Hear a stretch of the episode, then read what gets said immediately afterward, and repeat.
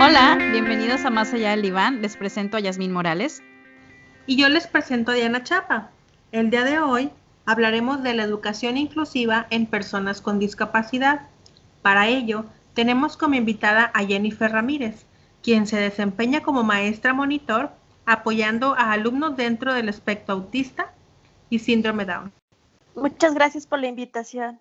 Gracias a ti, Jennifer. Eh, para comenzar, bueno, nos gustaría primero entender qué es la educación inclusiva y qué no es también. Bueno, para hablar de la educación eh, inclusiva, hay que hacer referencia que este es un proceso que busca eliminar aquellas barreras para el aprendizaje y la participación que enfrentan pues estos chicos. Eh, se busca que el estudiante eh, con necesidades diferentes tenga las mismas oportunidades que un chico regular. Aunque el desempeño no es el mismo, estos chicos también tienen eh, esta necesidad y quieren tener esta oportunidad para seguir desarrollándose según sus capacidades. Se busca que se les dé una educación de calidad. La inclusión se ve como el proceso de, identificar y responder a la diversidad de las necesidades de todos los estudiantes a través de la mayor participación en el aprendizaje, las culturas y las comunidades, y así reduciendo la exclusión en la educación. Una parte consiste en modificar los contenidos, las aproximaciones y las estrategias con una visión común que así pueda incluir a todos los niños y niñas del rango de edad apropiado. Su principio justamente se basa en que cada niño y niña tiene características, intereses, capacidades y necesidades de aprendizaje distintos. Sí, así es. Y como dice Diana, eh, la educación inclusiva también se refiere a aquello, o también abarca a aquellos niños que tienen una inmadurez o algún trastorno del lenguaje que aunque es transitorio, pues en ese momento no le permite aprender de una manera eh, regular o de una manera no asistida, ¿verdad? Y también en casos en donde se asocia a algún trastorno físico o neurológico. Sí, y también puede pasar al revés, ¿no? Que, sean alumnos que aprenden muy rápido y que quizás esto también repercute en el área social o emocional. Claro, fíjate, casi siempre eh, cuando pensamos en educación inclusiva pensamos en los casos que hemos mencionado hasta ahorita, en donde hay una dificultad, pero, pero no nada más la dificultad en lo intelectual, también incluye la, dificultad, como dices, de socializar o de adecuarse al, grupo de edad al que pertenecen los estudiantes. Exactamente. Jennifer, ¿nos puedes ayudar con una pregunta? Eh, A ver. Fíjate que tenemos la duda si un maestro monitor y una maestra y un, un, maestro monitor o maestra monitor y un maestro sombra es lo mismo. Sí, la verdad son es lo mismo, son términos que se utilizan comúnmente para pues estas personas que damos este apoyo. Así que son lo mismo. Jennifer, ¿y qué es lo que hacen estos maestros? Así como a grandes rasgos para que quienes nos escuchen pueden, puedan comprender un poco mejor eh, pues, el trabajo que, que realizan? Sí, es un profesional que da apoyo tanto educativo como psicológico hacia el alumno con discapacidad. Hay gente que aún le cuesta decir discapacidad, pero es un término que se utiliza mucho en nuestra profesión para referirnos a, a personas que tienen una limitación de alguna facultad en el desarrollo normal en la actividad por ejemplo, en la escuela, en la casa o cualquier tipo de desarrollo que puedan tener. Y por ejemplo, hablando del maestro del grupo, no del maestro sombra, desde tu experiencia como maestra monitor, ¿qué herramientas necesita pues un profesor que tiene un grupo con tantas singularidades, de, obviamente en cada alumno, y a su vez tan diverso? En el que cada estudiante ahí aprende de una manera diferente. Pues creo que es importante mucho estar en capacitación, o sea, tener este conocimiento de qué hacer en, ciertos casos. también tener una gran, tener una gran constante observación al grupo o, a los alumnos que requieran de esta atención en, específico, eh, para también estar atentos a ese avance y ese desarrollo para seguir apoyándolos y tener también muchas ganas de aprender. Claro. quiere mucho. Claro, porque es, es, muy difícil para un maestro que quizás tiene, no sé, 30 alumnos, dedicar su tiempo en uno o dos alumnos con ciertas diferencias en el aprendizaje. O sea, no, no quiero sonar negativa ni pesimista, pero es algo difícil. Entonces creo que esta parte que mencionas, Jenny, de querer aprender es muy importante. Yo creo que también eh, es importante poder reconocer exactamente qué se necesita y qué tanto el maestro puede ofrecer o puede adaptar el, el material. Y como, como dice, ¿no? Te vale levantar la mano y pedir ayuda y decir cuando se detecta algo en el que a lo mejor van a requerir apoyo, ¿no? Por ejemplo, algo de, este apoyo que se le puede dar es el simplificar los temas o el plan de estudios, eh, adaptarse. Esto también depende mucho de las necesidades del alumno, no todos requieren de, este, de esta adaptación. También depende del nivel escolar y, eh, por ejemplo, hay, a veces hay casos de que estos chicos, por ejemplo, con los de síndrome de Down, a pesar de que eh, tengan síndrome de Down y estos chicos vayan, no sé, en tercero, no significan que tengan el mismo plan de estudios. Tienen que adaptarse de acuerdo a cada alumno y a sus necesidades. Eh, también, este, también eh, por ejemplo, en el aspecto social, también crear planes para que estos chicos aprendan a socializar, aprendan a adaptarse y así puedan seguir desarrollándose para su avance. Y justamente para esto es el, apoyo del maestro o maestra sombra, ¿no? O sea, ayuda al, maestro del grupo a ver qué temas sí, qué, hay que simplificar y qué hay que adaptar, ¿no? Es como trabajo en equipo, ¿no? Muy importante. Sí, exacto. Y bueno, también hay casos en que un maestro decide no apoyar, por la razón que sea, ¿no? Puede ser por miedo, porque no lo ven correcto, a veces deciden simplemente ignorar al alumno y pasarlo, o hay maestros que por el contrario te dicen desde un inicio, te aseguran que no lo van a pasar. ¿Ahí qué podemos hacer, Jennifer? Sí, hay muchos casos así. Por ejemplo, el maestro sombra en sí eh, es busca trabajar en equipo, ¿sí?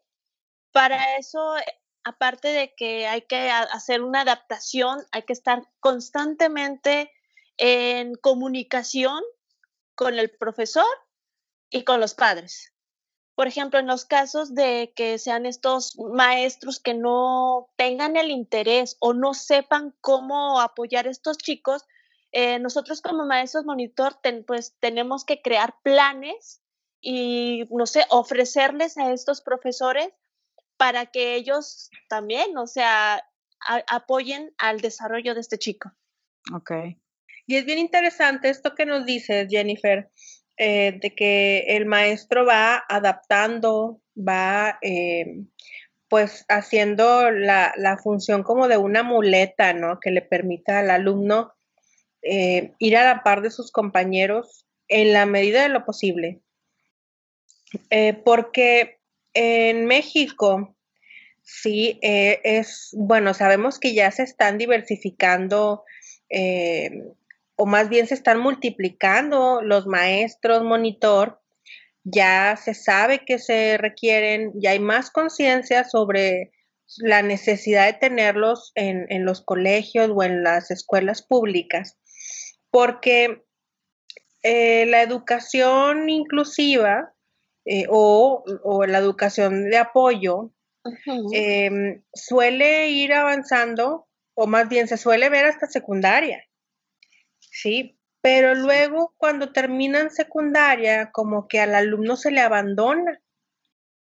Sí, y, entonces estos muchachos o muchachas que podían seguir estudiando una preparatoria, una preparatoria técnica o, algo que les acercara a, al desarrollo de habilidades para, pues para tener un trabajo, ¿no? E incluirse, válgame la redundancia de la palabra. En la, en la sociedad como una persona independiente. Que ese es justamente el objetivo, ¿no? Que, que se, le suelta de la mano, ¿no? Eh, como un maestro monitor, Jennifer, se continúa apoyando a un alumno que ya terminó secundaria y que pues se va a enfrentar a, tomar tanto él como su familia, ¿no? Eh, en la decisión de qué rumbo tomará, si estudia, si trabaja, si eh, busca una escuela de oficios. ¿Cómo, ¿Cómo sigue trabajando de cerca ahí el maestro monitor? Por ejemplo, ahí es muy importante, eh, al igual que cualquier chico, tener un plan de vida. Y también es conjunto con los padres, es qué, hacia dónde se va y qué, cuál es el objetivo que requiere este chico. Muchas veces, este, a pesar de su discapacidad, hay muchos que logran ir a una, universidad. Entonces, también, si quieren esa necesidad, ah, ok, hay que ver qué se necesita o qué requiere para lograr ese objetivo. Tal vez este, yo no se ha observado mucho maestros monitores en las preparatorias, ya que se, ya se considera que hasta la prepa eh, un chico ya tenga bien desarrollado lo que es el aspecto al menos social, ¿sí? Que sea un chico que ya se sepa comportar, que sepa comunicarse, ¿sí? Independientemente del aspecto educativo. Ya teniendo estos, pues hay muchas escuelas que pues no hay problema y los aceptan. Al menos nosotros como maestros monitores es, no sé, dar pues tutorías independientemente de la escuela para seguir dando este apoyo. Es, ah, sabes que eh, matemáticas le está fallando, ah, ok, que tenga tutorías en matemáticas y también seguir desarrollando mejor esas capacidades que ya tiene, que es hacer amigos, hablar bien, cómo expresarse, cosas que para alguien es regular es muy común, para ellos les cuesta más, pero simplemente es seguir desarrollándolas. O sea, en lugar de ir a la escuela con él, trabajan a distancia, con, tutorías, con asesorías como más específicas de alguna materia. Sí, también como algo externo, como una, un extra. Mm. Y aquí, Jenny, ¿cómo funciona el, equipo de papás, maestra sombra o maestra monitor, alumno, escuela? Muy importante este equipo. Es una de las principales herramientas que tenemos nosotros, ya que pues todos estos tienen un papel muy importante para el avance y el desarrollo del alumno. Por ejemplo, nosotros como maestros monitores eh, somos como ese puente que une a los padres, a los maestros o incluso a la institución, ya que nosotros somos esa, esa voz, de cierto modo, de, esta, de este chico para su desarrollo. Y ahora que estamos con, trabajando con la educación a distancia y, a través de medios virtuales, eh, ¿cómo, lo hacen? ¿Qué ha cambiado en, en este acompañamiento? La verdad, ha sido muy difícil ya que, por ejemplo, hay muchos, por ejemplo, con los chicos con los que estoy trabajando, muchos requieren de acompañamiento, requieren que uno esté ahí, que esté observando cómo va su desarrollo. Entonces, sí, esto, pues de la cuarentena, la verdad sí ha dificultado mucho nuestro trabajo. Y pues sí, hay que, como todo, adaptarse y crear nuevos planes de estudio. Claro, sí, sí es difícil ya de, por sí, ¿no? Tienes diferentes retos, me imagino que una pantalla de por medio todavía se complica más. Sí, y se vuelve otra parte del, de este equipo a desarrollar. Y es que tienes que, lo que decías de acompañamiento, ¿no? Tienes que observar cómo hace las cosas. O sea, no es simplemente, ah, que haga la tarea, que saque tal, tanta cantidad de problemas, sino tengo que observar cómo los hace, en qué batalla. Eh, Exacto. Diferentes cosas, ¿no? Exacto, cómo lo soluciona, en qué se está trabando, eh, si está poniendo atención, si no está poniendo atención, o de, no sé, sí, son muchas cosas que sí se requieren mucho de la observación del maestro. Claro.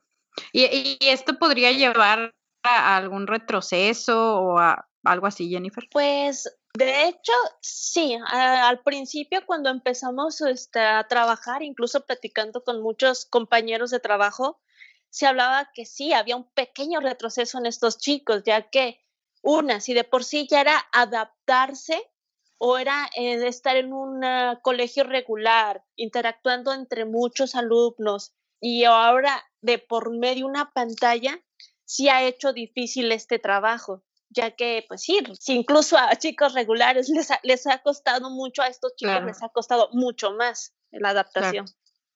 ¿Y qué se hace con estos retos, Jennifer? O sea, con, con estos retrocesos, con estas dificultades extra, ¿Qué es lo que ahora en estos tiempos los maestros monitores están haciendo? Lo que estamos haciendo es, por ejemplo, si es el alumno requiere acompañamiento, tal vez no vas a estar de lunes a viernes con él, ok, pero vas a estar aunque sea unos dos o tres días yendo a su casa haciéndole acompañamiento. O sea, también depende mucho de lo que requiere tu alumno para poder seguir desarrollándolo. Y lo demás, de forma, ajá, empezarlo a soltar, que se independice, de, a ver, ahora inténtalo tú, inténtalo tú. Claro. Ok. Claro, con todas las medidas eh, de, higiene. Por supuesto. y aquí, por ejemplo, Jennifer, si detectamos, si por ejemplo yo detecto que mi hijo o mi hermano o, algún familiar cercano batalla en, ciertas áreas del aprendizaje, ¿qué será mejor hacer primero? Habrá que requerir de una evaluación psicológica, educativa y neurológica para poder descartar cualquier cosa. Ya.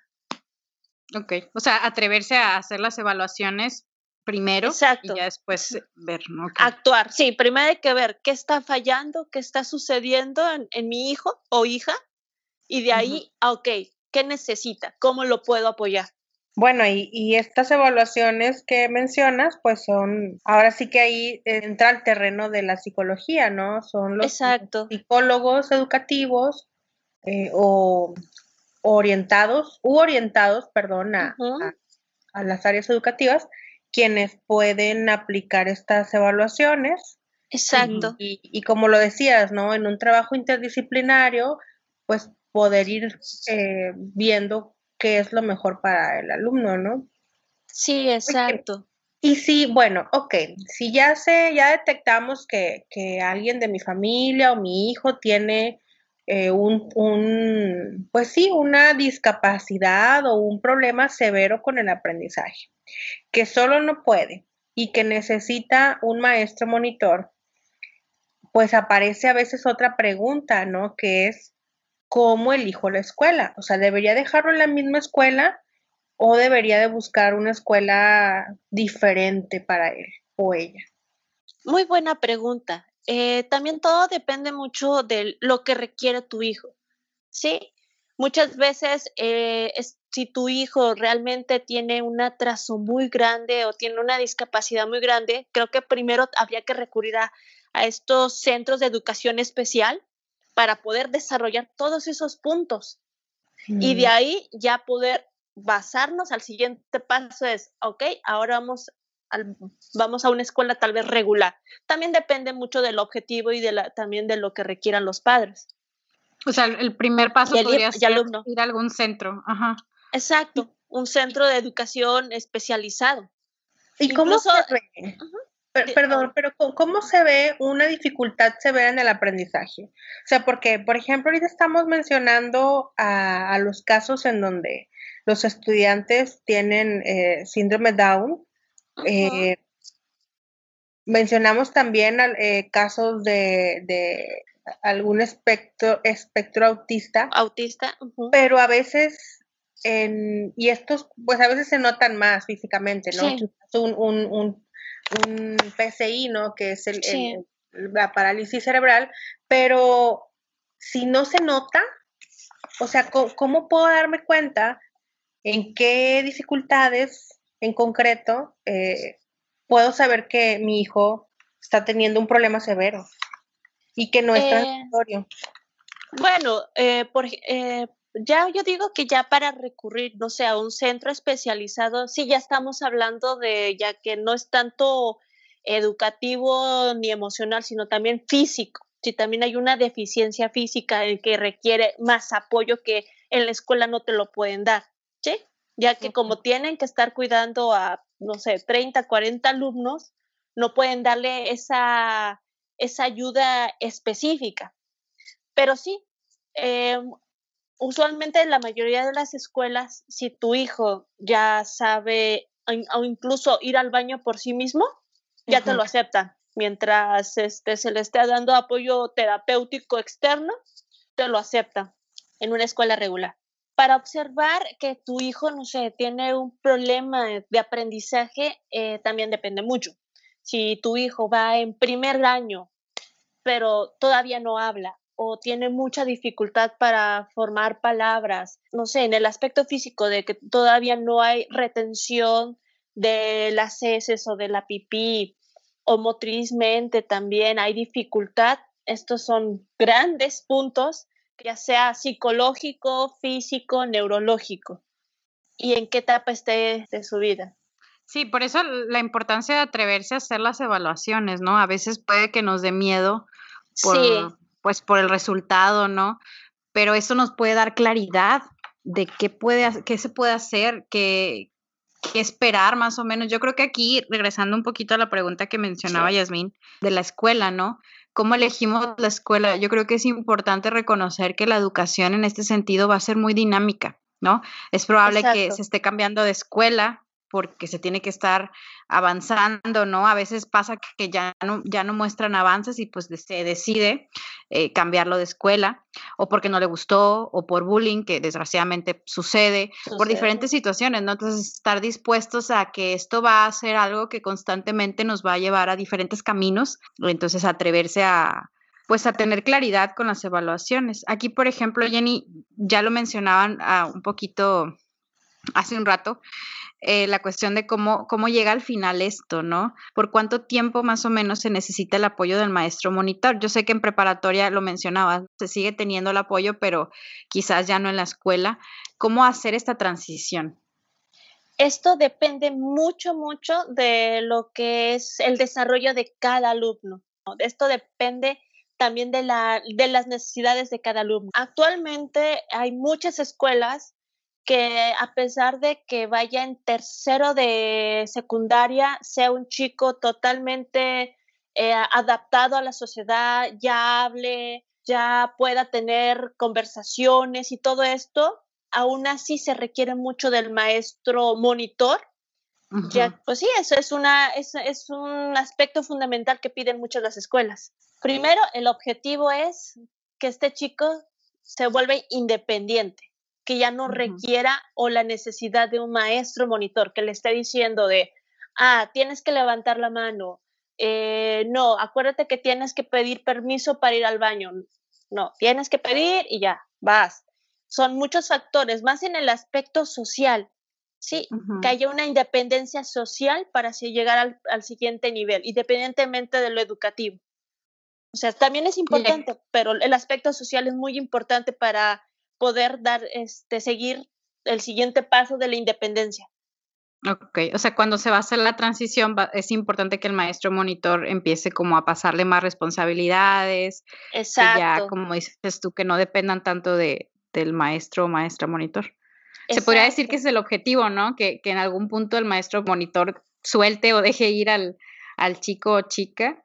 Ese sería como el objetivo es el objetivo en sí para el alumno, y tanto que no dependa ni de papá, ni de mamá, ni del maestro monitor, ni del maestro. Claro que estamos hablando hasta ahorita de desde un privilegio en, en donde se tiene el recurso para contratar a un maestro sombra, porque no está de más mencionar que, que los maestros monitores o los maestros sombras eh, pues los contrata la misma familia, ¿no, Jennifer? O sea, no, no, los incluye el, la, colegiatura de, y menos, ¿no? Menos todavía en una escuela pública. Sí. sí, muchas veces cuando ya no se tiene este acceso o este apoyo a un maestro monitor, pues por ejemplo, para personas que no pueden tener acceso a esto pueden recurrir, por ejemplo, al DIF. El DIF da mucho apoyo a, personas con discapacidad. Y también hay escuelas que cuentan con su psicólogo educativo. Ajá. Sí, quizás no, quizás no es un maestro monitor como tal, pero buscar maneras de, pues, de seguir apoyando al chico o chica para que pueda seguir avanzando en la escuela, ¿no? Yo, aquí veo una gran oportunidad, este, veo una gran, gran oportunidad para los psicólogos o bueno, los estudiantes de psicología, ¿no? Que están eh, ya sea recién egresando o, formándose en sus prácticas profesionales, en que también busquen estos espacios de, de desarrollo eh, práctico, claro, van a, van a necesitar de, supervisión, ¿verdad? De, estar ahí al pendiente de, de, canalizar cuando, cuando algo se te escape de las manos, pero yo pienso que un estudiante de psicología de último, de últimos ya ciclos, ¿no? semestres o tetramestres, podría ser la función de un maestro monitor o una maestra monitor. Perfectamente. por, supuesto. Y bueno, eh, eh, dicho esto, también hay que buscar de manera creativa, ¿no? La manera de en que la familia pueda colaborar. Si bien a lo mejor a veces no se tiene el recurso para que el estudiante lleve a una persona profesional a la escuela, pues poder por ahí encontrar alguna negociación con la institución educativa. Sí, y es que esto nos habla digo, hay que decirlo, nos habla de muchas áreas de oportunidad en la educación en nuestro país. Sé que en muchas partes de la... sí, yo sé que esto no es un tema nuevo, pero sí es algo que hay que, hay que tener en mente, ¿no? Quizás quienes no lo vivan muy de cerca, sí es importante reconocer y ser muy empáticos con la situación, ¿no? Que nos está faltando bastante reestructuración en, en, los planes de estudios, en las capacitaciones a los maestros. Nos falta todavía mucho por hacer todas las instituciones educativas y todos los sistemas educativos del mundo tienen carencias, pero es ahí en la carencia en donde podemos eh, pues innovar, podemos ponernos creativos, como les decía, y, encontrarlos como sí, en lugar de quedarnos en pues en lo que no, nos, no se puede. que no nos permitió o en lo que para lo que no nos alcanzó, ¿no? Hay que buscarlos como sí, pero claro, se necesita que como miembros de una comunidad eh, seamos empáticos y colaboremos con el estudiante que llega a, la escuela y que necesita una atención diferente. Y hablar de estos temas, porque si no se hablan, pues es más fácil decir no pasa nada, ¿no? Ignorarlos. Así es. Al final de cuentas, todos estamos siendo parte de la misma sociedad y nos vamos a encontrar por ahí. Y para cerrar, Jenny, ¿cuáles son en tu experiencia las cinco razones por las que es importante tener a un maestro monitor? O sea, cinco razones por las que sí invertir y, darle, eh, pues brindarle este apoyo a tu hijo. a ella le gusta pues mucho hacer así como que cinco puntos. así que si, no, si nos pudiera resumir. A ver, adelante, Jenny. Pues yo creo que el primero sería pues un acompañamiento especializado y académico al, al, alumno. El segundo es que pues también está el, el, aspecto psicológico que también está, es necesario, ya que para el chico de por sí se le, se le dificulta o incluso si es consciente de su discapacidad, también requiere mucho ese apoyo psicológico. El tercero es eh, que es esta ayuda de, ser el puente entre los padres y la institución, ya que pues, como padres siempre surge el, eh, estará bien mi hijo, necesita algo, eh, o, incluso hasta le están haciendo bullying por su discapacidad. O sea, todo eso también es cierto, de cierto modo es pues relajante, o se puede decir, este, para los padres es este, se me fue es como un alivio, como un respiro. Exacto, exacto. Sientes como, como apoyo en alguien más, ¿no? Exacto. Somos ese apoyo de los padres, incluso también de los profesores. El cuarto es una inversión a la educación del, del alumno. Es una inversión que la verdad vale la pena, ya que eh, no, es lo, no es lo mismo que esté en un salón con 30 alumnos y al maestro no le pueda dar ese... ¿Atención? Exacto, esa atención que requiere y necesita. Para eso está uno como maestro monitor para, eh, ah, ¿sabes qué?